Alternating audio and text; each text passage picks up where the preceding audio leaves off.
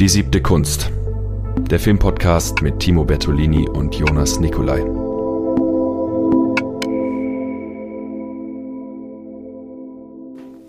Welches Bier trinkst du heute? Ich trinke heute ein Jever Pilsner, ein sehr schönes norddeutsches Bier. Oder Jefer habe ich mir jetzt sagen lassen, spricht man es eigentlich aus? Jefer. Jefer. Ähm, äh, eins meiner Lieblingsbiere wegen seiner fruchtigen Herbe. Prost. Prost. Ich habe dich das noch nie trinken sehen. Ja, ich habe es heute entdeckt im Spar, dass es das auch hier geben soll. Und war sehr überrascht und habe sofort zugeschlagen. Okay. Und damit ganz herzlich willkommen zu einer neuen Stammtischfolge. Ganz genau. Und wir haben wieder zwei Filme dabei. Ich bin Jonas. Ich bin Timo. Und ich starte heute mal zuerst rein. Ja. Wechseln uns immer brav ab. ähm, und zwar schon wieder mit einem Film von Christopher Nolan. Ich habe die Retrospektive im Gartenbaukino gänzlich genossen. Die ist jetzt, glaube ich, vorbei. Oder mit nächste Woche. Ja. Da laufen noch die Batman-Filme. Und dann war's das. Ähm, und ich habe diesmal Dunkirk gesehen. Zum ersten Mal im Kino. Mhm. War ein bisschen blown away. Badumts. Ähm, ja. Dunkirk ist ein, weiß ich nicht, wie viele das was sagt, ein, ein Kriegsfilm, Antikriegsfilm. Darüber wird noch zu sprechen sein. Darüber können wir definitiv noch sprechen. Ich meine mich zu entsinnen, dass wir in unserer Folge über Antikriegsfilme Dunkirk ausgeschlossen hätten aus der Definition, was Antikriegsfilme sind. Ja, das kann sein, das weiß ich nicht. Aber es, wir kommen noch dazu. Ja. Ähm, es ist auf jeden Fall mal ein Kriegsfilm. Ähm, der, erst, der erste auf tatsächlichen Begebenheiten basierende Film von Christopher Nolan, wenn mich jetzt nicht alles täuscht. Ja, soweit. Alle anderen waren davor sehr fantastisch. Ja. Ähm, und ich finde, er zeigt mit dem Film, dass er diesen Realismus doch auch ganz gut kann. Und ich finde vor allem, dass das ein Film ist, wo sein, seine ähm, Art und Weise zu erzählen tatsächlich effektiv funktioniert. Im Gegensatz zu Oppenheimer zum Beispiel. Da hat Ja. das, das finde ich, noch unnötig komplizierter gemacht. Aber ähm, worum geht's überhaupt?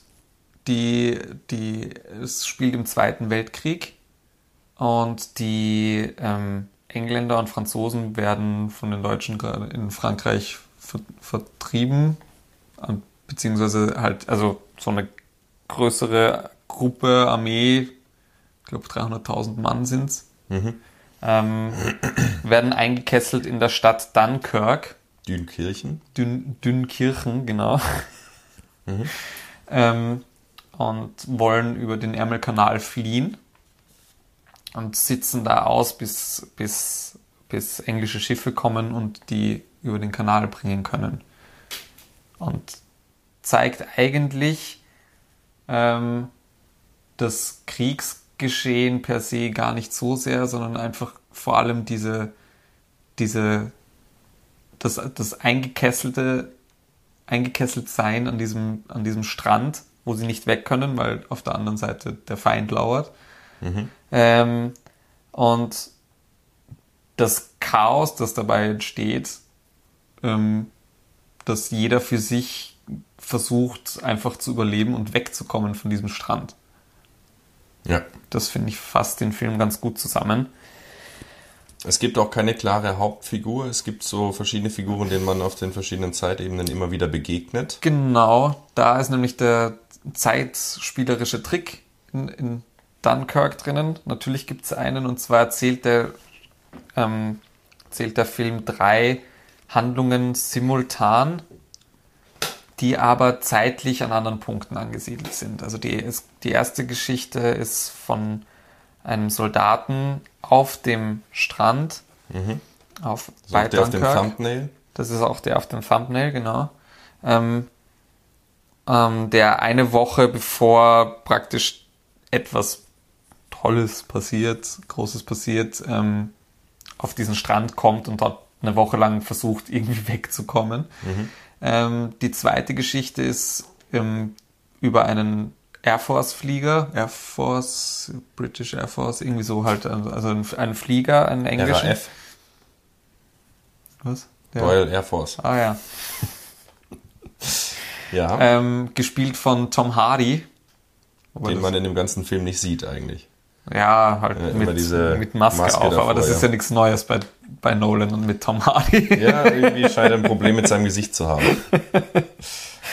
ähm, der eine, eine, eine Stunde vor diesem größeren Ereignis irgendwie über den Ärmelkanal fliegt und dort rumgurkt. Und dann noch eine Geschichte von einem älteren Mann und einem, seinem Sohn und noch einem, einem, einem Anhängsel sozusagen, der sich irgendwie gut versteht und dann mitfahren will. Da, war- da habe ich nicht mehr ganz mitbekommen, was da eigentlich abgegangen ist. Ja, es ist doch verwirrend. Es ist doch Zeiten. teilweise verwirrend, aber es ist sinnvoll verwirrend. Also kommen wir, kommen wir gleich dazu. Aber die dritte Geschichte ist dann eben von diesen, von diesem zivilen, von dieser zivilen Truppe, die dort nach Dunkirk rüberfahren, ähm, um Soldaten abzuholen. Und das ist auch das, was, was die Regierung, die englische Regierung tatsächlich dazu aufgerufen hat, dass die Zivilbevölkerung an diesen Strand fahren soll, ins Kriegsgeschehen, um ihre Soldaten heimzuholen. Ähm, und das ist auch das große Ereignis, was, was betitelt wird mit One Week before, One Hour before und One, one Day before. Ähm, genau, und die werden aber relativ zeitgleich am Anfang eingeführt, relativ schnell. Ähm, und sind auch vom Schnitt her halt wieder ineinander geflochten. Und zwar ziemlich intensiv teilweise. Ähm, und das führt natürlich mit zunehmend, zunehmend, zunehmend dazu, dass sich die, ähm, diese Geschichten einander einholen beginnen. Und dann sieht man in der einen Geschichte jemanden, der, wo man eigentlich schon lang ihn in einer anderen Situation sieht, wo er eigentlich, wo man dann erst checkt, ah, das ist danach passiert, oh, was ist da danach passiert? Ähm, und ich habe ihn jetzt zum zweiten Mal gesehen. Ich habe da gewusst, wie die, wie die Erzählstruktur gedacht ist, aber er, der Film macht das, der Film führt das sehr subtil ein. Also das, man, man glaubt am Anfang fast, bis auf so eine kleine Texteinblendung, one week, one, one, hour, also steht wirklich nur one week, nicht mal irgendwie before oder so. Ähm, wird nicht darauf hingewiesen, dass da jetzt irgendwie das nicht vielleicht simultan stattfindet. Und es gibt dann immer mehr Punkte, wo man das Gefühl hat, okay, das passiert aber relativ zeitgleich. Da ist das Editing auch sehr fies. Ähm, und das führt eben, wie du schon angesprochen hast, voll dazu, dass der Film natürlich zunehmend chaotischer wird. Ähm, schwerer zu verstehen. Aber in dem Fall finde ich das sehr passend im Gegensatz zu eben Oppenheimer zum Beispiel. Bei Oppenheimer, weil Oppenheimer war ja auch einer seiner Filme, wo er halt dieses, dieses simultane Erzählen von drei Geschichten in einem un unterschiedlichen Zeitpunkt einfach nur so genutzt hat, ohne irgendeinen Time-Twist wie bei Tenet oder so. Ähm, und da finde ich es ganz gut, weil es dazu führt, dass du das, also ich finde, damit stellt er dieses Chaos und diese Orientierungslosigkeit ähm, von dem Kriegsgeschehen und von diesem Versuch, dort wegzukommen, sehr gut dar. Also bringt das nochmal richtig gut nach außen. Ja, also ich finde, und damit können wir vielleicht auch zu der Frage kommen, Antikriegsfilm, Kriegsfilm und Naturalismus, Realismus. Ähm, der Film ist natürlich, er hat eine stark performative Komponente, wenn man sich im Kinosaal teilweise die Ohren halt wirklich fast zuhalten muss, weil es ein derartiger Lärm ist und dann kommt dazu Sehr laut dieser, er. dieses äh, permanente Geschepper von Hans Zimmer. Ähm, Also so penetrant wie in dem Film ist es nie. ja, es ist furchtbar. Es ist wirklich nur mit so Sounds dazu, so, so tiefe Bässe, die dann immer lauter werden, ein bisschen höher und dann wird es auch noch ein bisschen schneller und so. Das ist im Prinzip die Musi- Musik. Ja, und die Musik äh, erfüllt einen weiteren Zweck, dass sie nämlich permanent eigentlich emotionalisiert mhm. und uns vorschreiben will, was wir jetzt gerade zu fühlen haben. Oh, jetzt müssen wir gespannt sein. Jetzt wird's besonders emotional. Jetzt wird's, jetzt wird's äh, heftig. Also das eigentlich, ähm, das wäre meine These und mein Kritikpunkt, obwohl ich ihn für einen der besten Nolan-Filme halte, ähm, dass er äh, so ein Pseudo, Pseudo-Naturalismus eigentlich hat äh, und letztendlich nichts anderes macht, als über die Musik uns vorschreiben, was wir denken sollen und dadurch eine sehr einengende Perspektive mit sich bringt. Ich mhm. meine, dem könnte man entgegenhalten, okay, der Film äh, versucht sich wirklich performativ Krieg anzunähern, überrumpelt uns, dröhnt uns zu, zwängt uns in eine Richtung ähm, und erfüllt damit Kriterien, die man eigentlich auf den Krieg per se eigentlich auch anwenden könnte. Mhm. Ähm, das könnte man dem Film als äh, positiv auslegen würde ich sagen. Aber die Frage ist, inwieweit das wirklich äh, so gedacht ist und inwieweit ähm, da nicht der. Einfach nur Zuschauermanipulation stattfinden lassen. Genau, ja. Ja, kann ich nachvollziehen. Also ich hatte mir, ich habe mir auch jetzt nochmal beim Kinogang gedacht, also ganz viele Szenen in dem Film würden nicht so spannend und nicht so gut funktionieren, wie wenn die Musik fehlen würde. Mhm.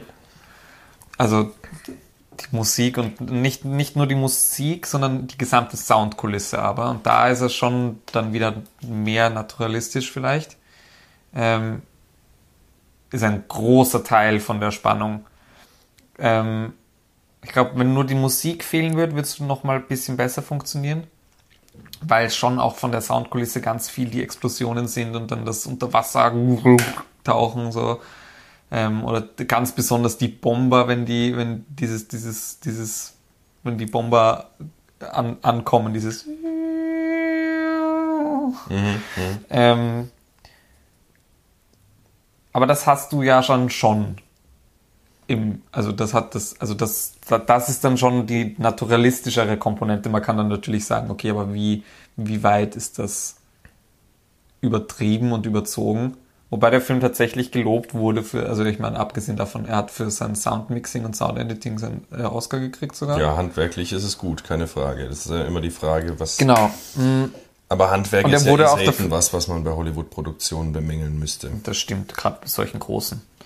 Ähm, und das, was aber auch, was aber auch, also er wurde auch dafür gelobt für die Authentizität, Authentizität mhm. seiner Geräuschkulisse. Ja. Also der intrinsischen Sounds halt, der diegetischen Sounds. Absolut, ja. Ich hätte noch einen Kritikpunkt, ähm, wo sich für mich eine doppelte Tendenz offenbart. ja. ähm, und zwar ähm, die Frage, inwieweit ähm, man in Kriegsfilmen Identifikationsfiguren braucht. Ähm, ich glaube, ich hatte sogar dafür plädiert in der Antikriegsfilmfolge, dass es eigentlich konsequent wäre, den Krieg ohne persönliche Identifikationsfigur mal zu inszenieren und einfach mhm. nur als ähm, äh, entsubjektiviertes äh, Spektakel ist vielleicht mhm. ein Wort, aber auch einfach als äh, brutales äh, gleichgültiges Geschehen. Also so. Aber das macht der Film, finde ich, ganz gut. Genau, das macht er gut. Aber gleichzeitig, ähm, und ich hatte es schon angedeutet, oder ich habe mich selber ein bisschen verraten durch das Wort Spektakel, ist die Frage, inwieweit durch die Entsubjektivierung und ohne den persönlichen Bezug, den man herstellt zu Figuren, das, ähm, das nicht zu einem blanken äh, Spektakel oder John Wick wird. Ja. ja, das stimmt schon. Und man da hat sagen, der Film auch ein bisschen damit zu kämpfen, das muss ich auch, also mhm. das, das sehe ich auch. Mhm. Aber es ist bildgewaltig. Und es ist absolut, ich meine, Nolan ist immer bildgewaltig, denn man kann sagen, was man will, aber Bildgewalt hat er.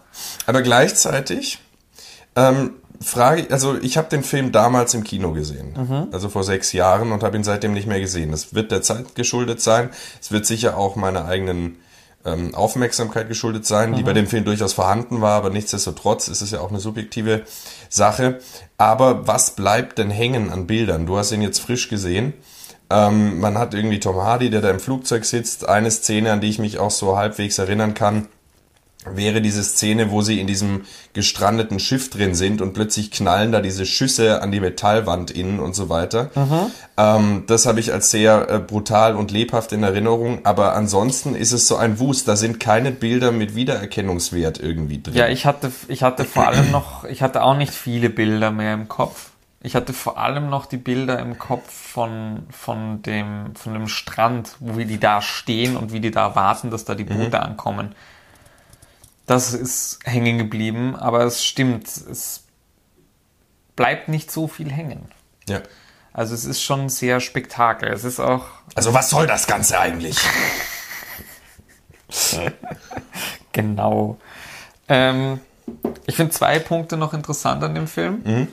Ähm, der eine ist, dass das ein Kriegs- oder Antikriegsfilm. Ich finde, es ist so ein bisschen ein. Es ist kein Antikriegsfilm. Es ist Das kein Antikriegsfilm, genau.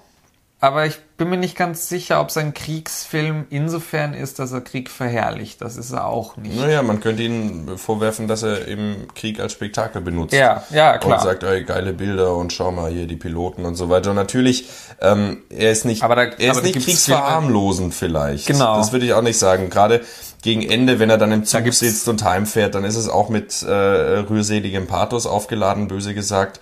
Ähm, Ja, oder wie sie da mit den Booten dann ankommen. Ja. Und dann alle so. Ja, genau. Das ist dann, da, da zeigt sich dann schon irgendwie, da will er irgendwie versuchen, eine Position reinzubringen, die dann meines Erachtens in äh, äh, unter. Mhm. Pathos untergeht oder vielleicht sogar in Kitsch als kleines Stichwort, wenn wir dann nachher die Überleitung bauen. Ähm, Aber der Schock bleibt, finde ich. Die Bilder bleiben nicht so sehr, aber die, die, die, das Gefühl vom Film bleibt für mich. ja, Das schon.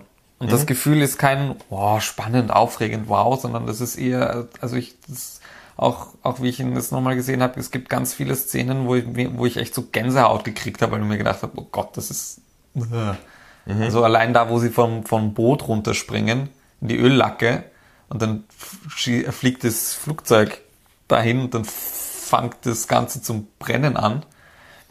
Und da sind die Soldaten im Wasser, die ertrinken und gleichzeitig verbrennen. Das ist schon, also da sind schon auch, wie sie, wie sie am Anfang, wie sie in dem Frachter sind und untergehen. Und der eine, der draußen sitzt, der dann Franzose war und gar kein Engländer, der ihnen die Tür dann aufmacht. Auch das ist so ein, das Gefühl, was ich dabei hatte, das ist hängen geblieben, aber die Bilder per se nicht, das stimmt. Ja, aber es bleibt so eine, für mich, mein Fazit wäre so eine unausgegorene Geschichte, wo man nicht weiß, wo es wirklich eigentlich hinführen soll, Ja. was das Ganze einem jetzt konkret vermitteln soll. Weil ich finde, äh, wenn es darum geht, den Schrecken des Krieges darzustellen, dann äh, kann man sich, dann kann man sich sowas wie Komm und Sie anschauen. Ja, ich glaub, Und wenn man, wenn man die Faszination von Krieg haben will, das kann man ja auch inszenieren. Man kann ja versuchen, sich dem anzunähern, was Menschen daran fasziniert. Warum spielen Leute Counter-Strike etc. Mhm. Ähm, wenn man sich dem annähern will, dann kann man das aber auch ähm, eindeutiger in die andere Richtung machen. Es ist Ich so glaub, Film, der das, hängt zwischen beiden Polen in der Luft drin und weiß nicht so, wo er sich positionieren Ich glaube, das, lassen was kann. eher der Punkt ist, ist, dass er dieses Chaos und diese, diese, diese, ja, also einfach dieses Chaos und dieses auf sich allein gestellt sein, das im, im, im Krieg nochmal herausarbeitet. Also ich weiß nicht, irgendwie so, wenn man über Krieg redet und da ziehen die hin und da ziehen die daher, das klingt alles so geordnet und dann siehst du das dort und das ist komplettes Chaos und das ist komplett, da, da ist ja, da ist ja nichts mehr geplant und nichts mehr, also das ist nur noch chaotisch. Ich finde, das bringt der Film irgendwie sehr gut rüber. So in dem Moment, wo dann die Schüsse fällen, gibt's keine Ordnung mehr, da, da gibt's kein, okay, aber die haben zuerst geschossen und da ist das, sondern das ist dann einfach nur noch pures Überleben und das fängt er, finde ich, schon ganz gut ein ohne halt die dazugehörige Tragik, die fehlt ihm. Das schon. Aber zwei Punkte, zwei Punkte noch. Ach so, Ähm, das eine, ähm, wo ich, wo ich dann nämlich auch so ein bisschen mein Problem habe, zu sagen, es ist überhaupt vielleicht ein Kriegsfilm. Also das ist, nur, das ist jetzt eine Spielerei und ein bisschen überspitzt gesagt, aber ähm, in dem Film sieht man keinen einzigen Deutschen und es wird kein einziges Mal das Wort Deutsche erwähnt oder sowas, sondern es wird, es ist nur vom Feind die Rede.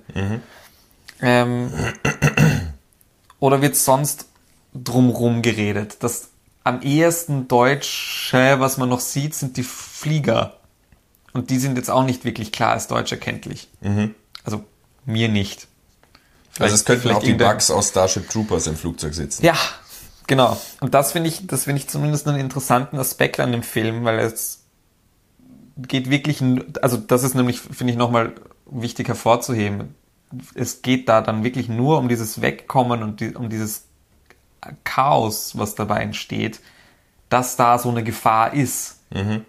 Aber die Gefahr ist nie sichtbar, die Gefahr ist nie präsent, bis auf die Bomber. Ja, und da könnte man dann äh, argumentieren, dass es eigentlich ein Mechanismus des Horrorfilms ist, das unbekannte Genau. Böse äh, aus, der, aus der Dunkelheit, was unter dem Bett hervorkommt oder sich aus den Lüften auf einen herabstürzt. Genau. Das, das finde ich schon interessant. Mhm, Also da das kann ich mitgehen. so drum außen rum geht. Das, ja. Ja. Und das andere, jetzt nochmal Kröne zum Schluss, ähm, ist für mich schon auch ein Kritikpunkt nochmal an dem Film. Sehr gut. Ja. ähm, und zwar ein Schauspieler. Ja. Wobei Ähm, nicht- ich ihn in se- Worry Darling gut fand. Ich finde ihn ja auch nicht so per se schlecht in Dunkirk. Nur sobald Harry Styles auf dem Bild auftaucht, ist die Immersion dieses Films im Arsch. Und das ist gerade bei dem Film eine echte Schwäche, weil der sehr viel drauf baut, dass man sehr immersiert ist in diese Welt. Und wenn dann da Harry Styles mir ins Gesicht schaut, bin ich so, du bist kein englischer Soldat im Zweiten Weltkrieg, du bist Harry Styles. Und bei anderen, bei anderen Figuren geht das ein bisschen besser. Die Ich mein- kennt man dann auch. Kenneth Branagh spielt auch mit, spielt irgendeinen Offizier und, und, und, ähm, na, da Killian Murphy spielt auch mit, Barry Cogan spielt auch mit. So, das sind schon Gesichter, die man auch kennt. Aber es ist einfach was anderes, wie diesen Weltstar da zu sehen, der nämlich als Gesicht so eine Präsenz in der Realität hat und nicht in anderen Filmen. Und jetzt mal ganz böse gesagt, ist es vielleicht halt auch ein Unterschied. Also ich meine, ein DiCaprio, den kennt auch jede Sau. Aber DiCaprio ähm, schafft es trotz dieses Wiedererkennungswertes binnen kürzester Zeit, ähm, diese Immersion wiederherzustellen durch Ja. sein Schauspiel. Genau, das. Und da ist halt der Unterschied zwischen Schauspieler und Musiker. Böse Genau. gesagt. Na schon. Ich meine, na gut, es gibt jetzt auch nicht viel zu Schauspielen per se in dem Film. Es ist ja, also dadurch, dass, dass, dass fast niemand wirklich im Mittelpunkt steht. Ja. Aber ich, vielleicht liegt es auch mit daran, dass wir einfach gewohnt sind, den Musiker als Musiker zu sehen und die Schauspieler in Rollen von Filmen. Auch wenn wir sie auch in der Realität, Interviews, bla bla bla wahrnehmen, aber vielleicht fällt es dadurch, dass wir sie schon in anderen Rollen sehen und dass wir es gewohnt sind, dass sie das tun, einfacher den, die Person dahinter auszublenden, als jetzt bei einem Harry Styles, von dem man einfach nur die ganze Zeit hört, wie er sich, weiß ich nicht, die Lippe abbeißt. Ja, das ist eine interessante Frage. Ich überlege jetzt gerade, welche erfolgreichen Musiker gute Schauspieler geworden sind. Also, Also- Heintje, Freddie Quinn. Ah, Ich mein- Doris Day zum Beispiel, wobei die ja, glaube ich, eher durch Schauspiel und dann durch Marlene Ja, Dietrich, das ist so, Das sind so, das ist so ein Mischding. Ähm, ähm, was mir jetzt zum Beispiel einfallen würde, aber das liegt vielleicht noch mal mehr dran, dass ich die, dass ich den nicht so sehr als Musiker Herbert Grönemeyer, im Bild hatte. Nein, was? das Boot. Ach so, ja, nee, ja, ne, weiß ich nicht. Nein, Sting. Sting. Ja, weiß Der, ich der hat nicht. ja auch seine Schauspielkarriere hinter sich. Ähm, da musst du mir auf die Sprünge helfen, da habe ich keine Ahnung. Echt? Nee. Gar keine. Okay. Ähm, es gibt, also der hat so, der hat in so, so ziemlich Fantasy, Fantastikfilmen in den 70ern, 80ern vor allem immer wieder, oder 80er, 90er gerne mitgespielt. Unter anderem spielt er in ähm, Dune von David Lynch, spielt er den, den Baron Harkonnen. Ach glaub ich. so, das ist Sting. Dieser komische mit Ja, dem, ja, ja, ja, das, ist, das ja, das, Ding. das ist Ding. Er spielt auch in Christopher Nolan in Prestige den, den äh, Tesla. Oh. Also der kriegt's hin, aber das liegt vielleicht daran, dass, dass ich einfach auch ihn als Musiker nicht im Kopf habe. So Sting, der Name sagt mir was, aber mit Harry Styles verbinde ich ein Gesicht. Vielleicht ist es dann eine individuelle Sache, weil zum Beispiel ich äh, habe mit Harry, ich habe Harry Styles nicht gekannt, ähm, also Mhm. den Namen nach natürlich, aber ähm, ich habe ein Gesicht zum ersten Mal vor Augen gehabt in Dunkirk, deswegen hat mich das damals nicht so gestört, muss ich sagen. Aber ist dann eine persönliche Sache. Du Mhm. Ja, beim ersten Mal sehen war's mir musikalisch auch eher nicht bei so. Harry Styles. Das lasse ich jetzt mal unkommentiert.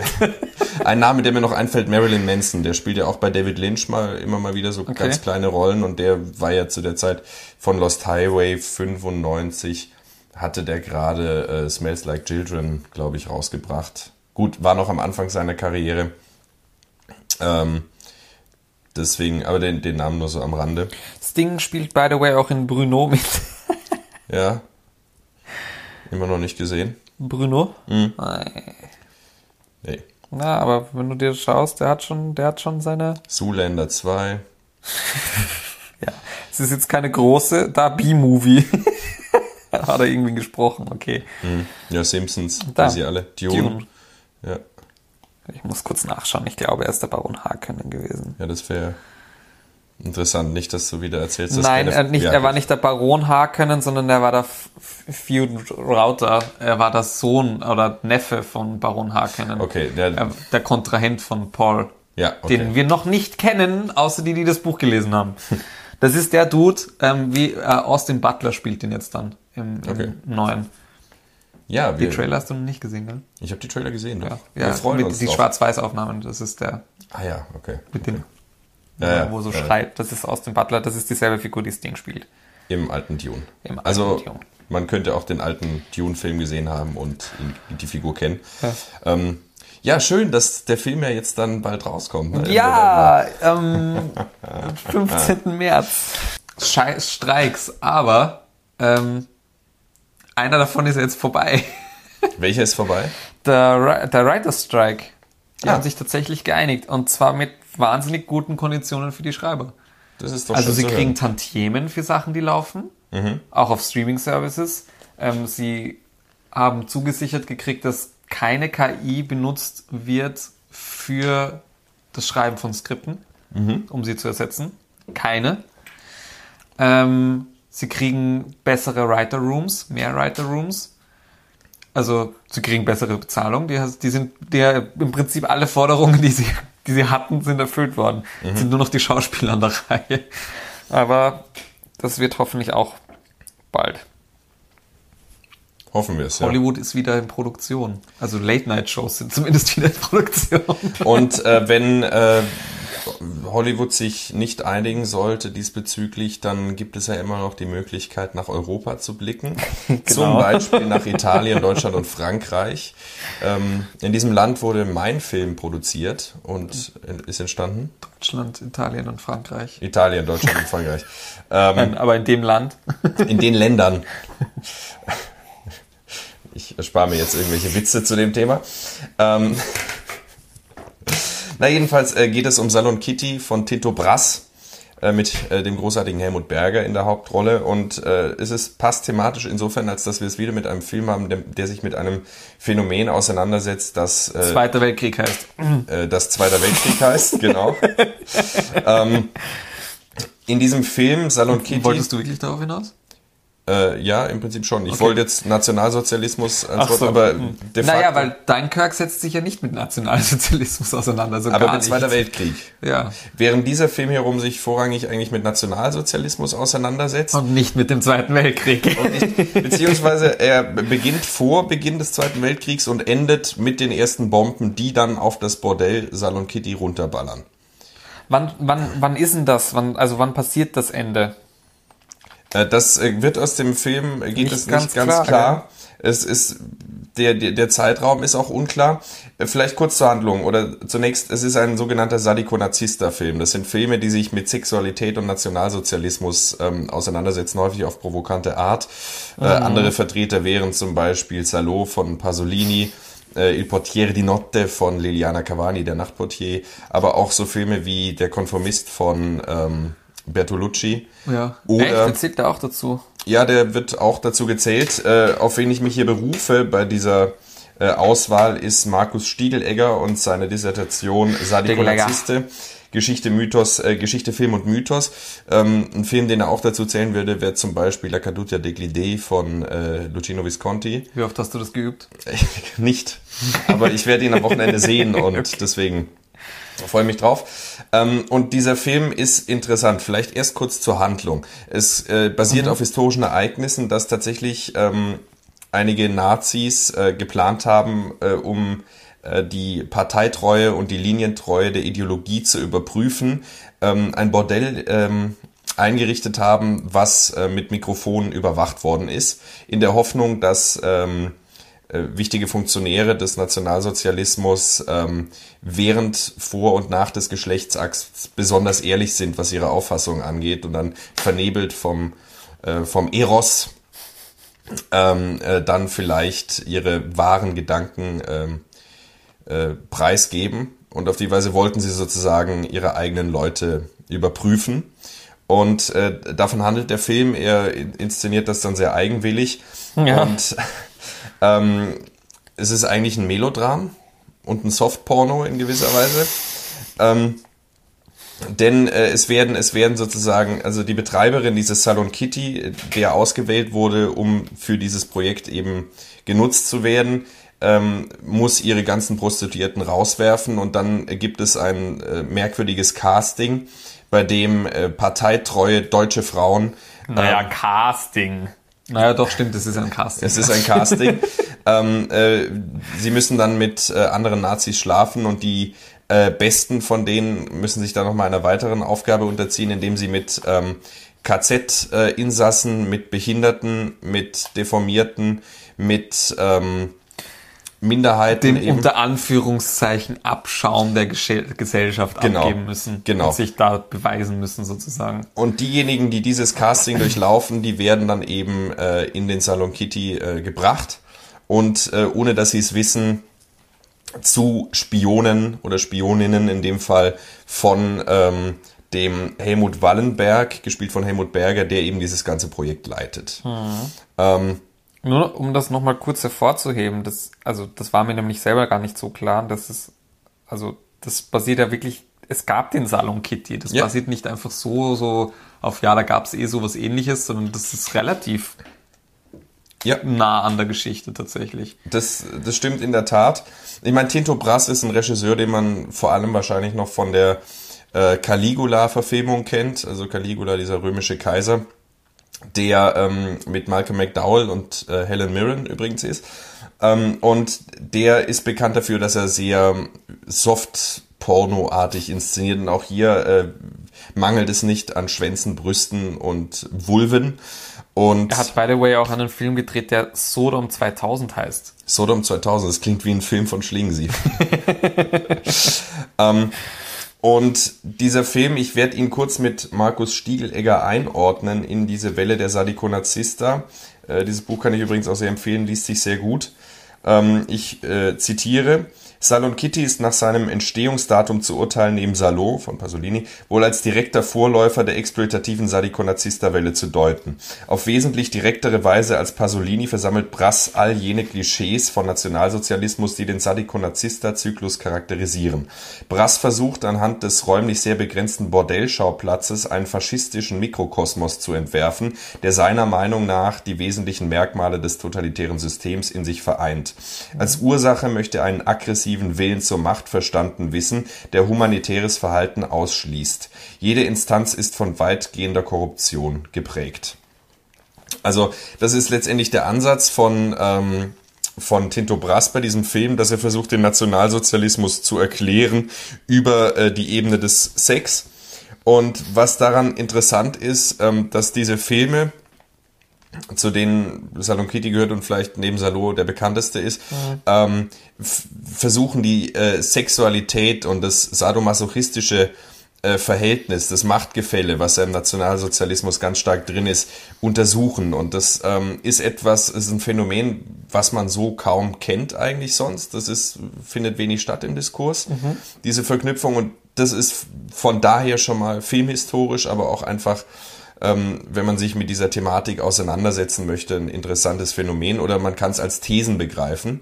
Und ich würde zustimmen, dass es ähm, äh, sehr interessant ist, äh, diese, diesen Zugang zu wählen. Mhm. Ähm, und man hat gemerkt, Stiegelegger nimmt hier auch schon eine äh, Distanzierung vor, äh, seiner Meinung nach, ja. schreibt er.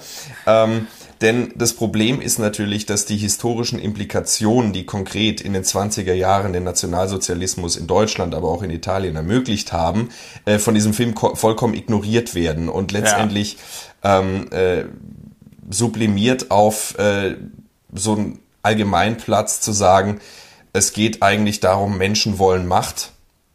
Oder äh, lieben es, sich zu unterwerfen. Das gibt ja diese zwei Seiten, den Sadismus und den Masochismus. Die, die einen lieben es, in einer Masse untergehen zu wollen. Wir kennen das von äh, großen Fußballevents oder aus dem, äh, von Konzerten, wo man dann in der Masse aufgeht und gemeinsam mhm. mitbrüllt, die Melodien. Die anderen, die auf der Bühne stehen. Und die anderen, die auf der Bühne stehen. Und es ist natürlich ein Wechselverhältnis.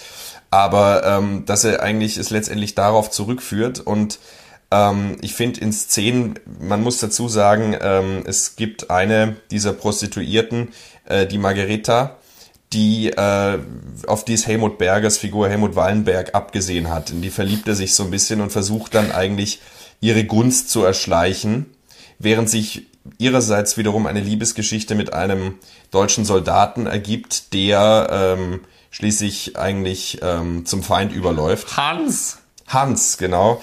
Ähm, Hauptmann Hans Reiter, gespielt von Bekim Femiu, Femiu, ähm, Bekim Femiu. Ähm, mhm. Und das ist das melodramatische Element dieses Films. Also einerseits diese Liebe, die dann zugrunde geht, weil äh, sie ihn de facto eigentlich verrät, weil eben dieses Mikrofon im Schrank ist und dadurch. Ähm, aber davon wusste sie nichts. Davon wusste sie nichts. Aber es ist natürlich diese tragische ja. äh, Komponente, dass sozusagen in ihr, in dem Safe Space, den sie ihm gibt durch ähm, durch diese Liebe, eigentlich äh, diese der Tod eigentlich von ihm äh, daher rührt.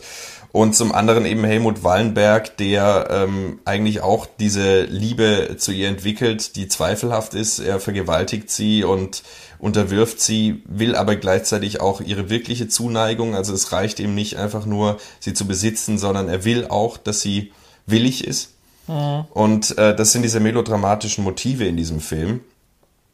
Und äh, das gepaart eben mit sehr drastischen Darstellungen. Also wenn man dann wirklich einen äh, KZ-Insassen sieht, der ähm, oral befriedigt wird von einer dieser ähm, äh, BDM äh, Prostituierten, dann das sind Bilder, die sieht man so sonst nicht im Kino.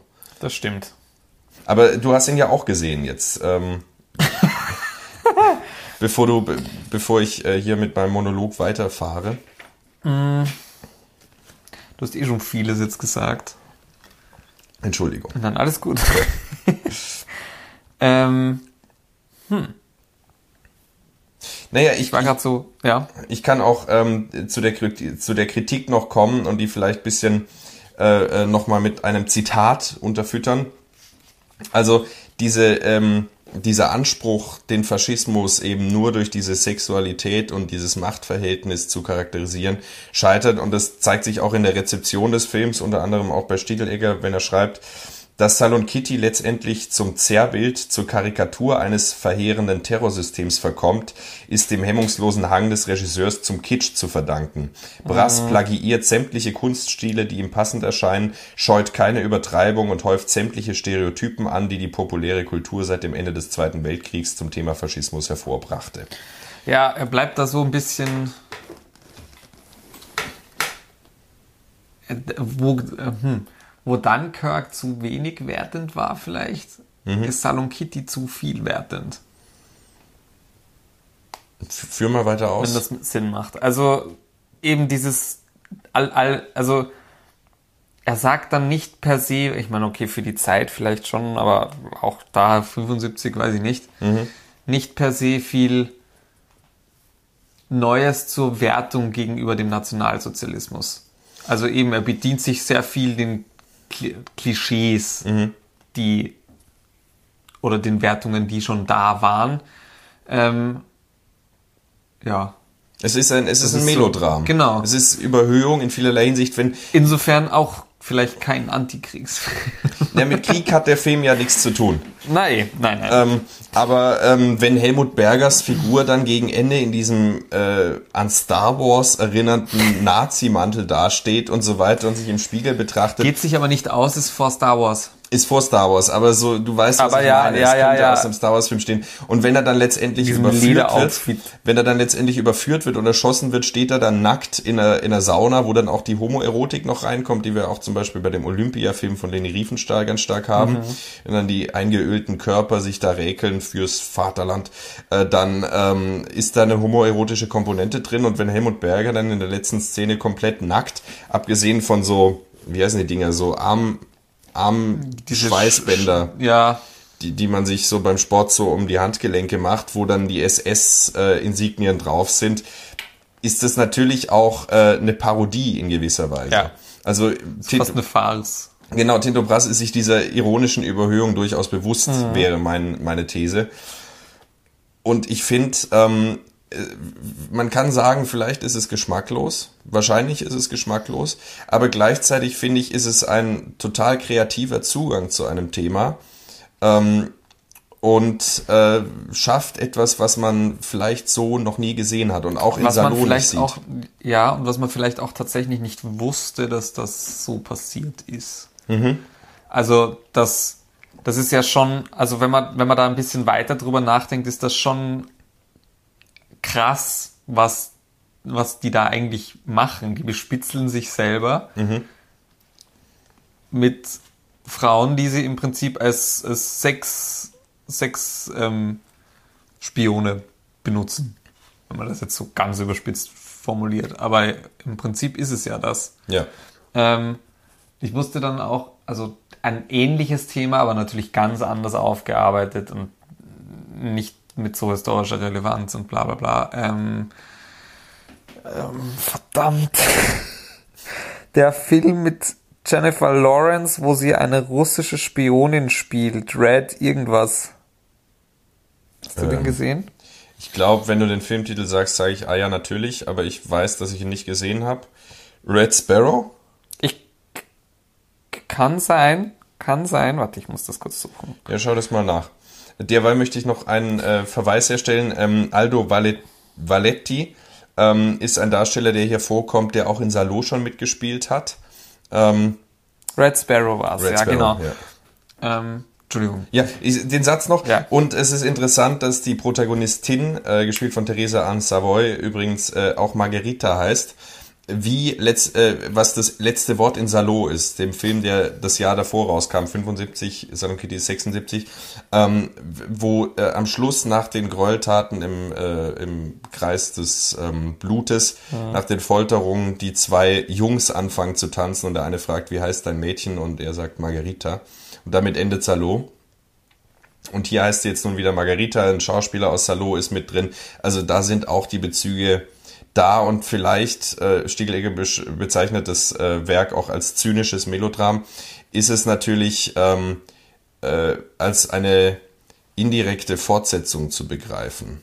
In, wenn du verstehst, Ja, was ich meine. ab- Also ja, ja. die Margarita, die Hoffnung, die draußen noch irgendwo ist, wird hier nun vereinnahmt, verwurstet und Mhm. in eine Art Spionagepuff äh, einge, eingedrängt und unter der äh, Gewaltherrschaft von Helmut Wallenberg ähm, missbraucht, Ja. unterdrückt, geschändet. Ähm, Sag, genau, aber nochmal. Red Sparrow sagen Genau, zu Red Sparrow nochmal zurückzukommen. Ähm, ich fand da, ich fand da einfach die Verbindung interessant, weil bei Red Sparrow geht es ja auch, auch um, um so einen Kreis an Spioninnen, Spioni, Spion, Spioninnen, ja. Spioninnen, ja, das klingt komisch, das Wort, egal. Ähm, So wie Insassinnen. ähm, die, die auch im Prinzip in der Sexspionage ausgebildet sind und halt von, von ähm, da fand ich den Aspekt interessant, dass man, also ich habe mir damals, so, also man, ich habe mir gedacht, Film auch ums Ficken fürs Vaterland, oder? ja, genau, Ah ja, mhm. schon.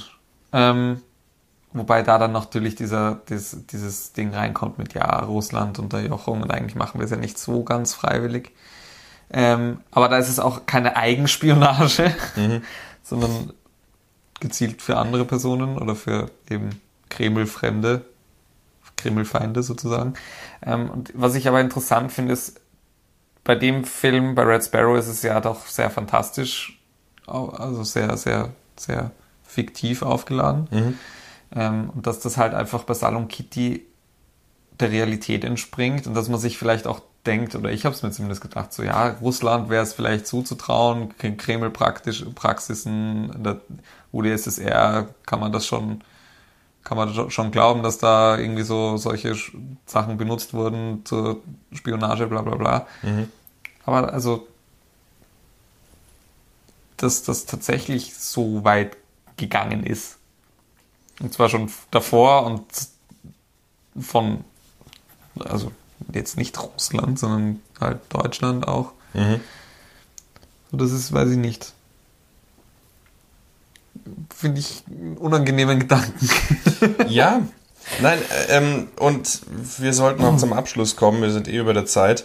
Ähm, ich finde ein Gedanke, der in diesem Film drin ist, und wenn man ihn als einen unter vielen Begründungen oder Erklärungen ansieht, als einen Teil, mhm. äh, dann finde ich, kann man das auch durchaus stehen lassen. Es ist nur problematisch, wenn man das als einzig wahren Grund dafür ansieht, dass der Nationalsozialismus, dass die Shoah, dass der Zweite Weltkrieg entstanden sind.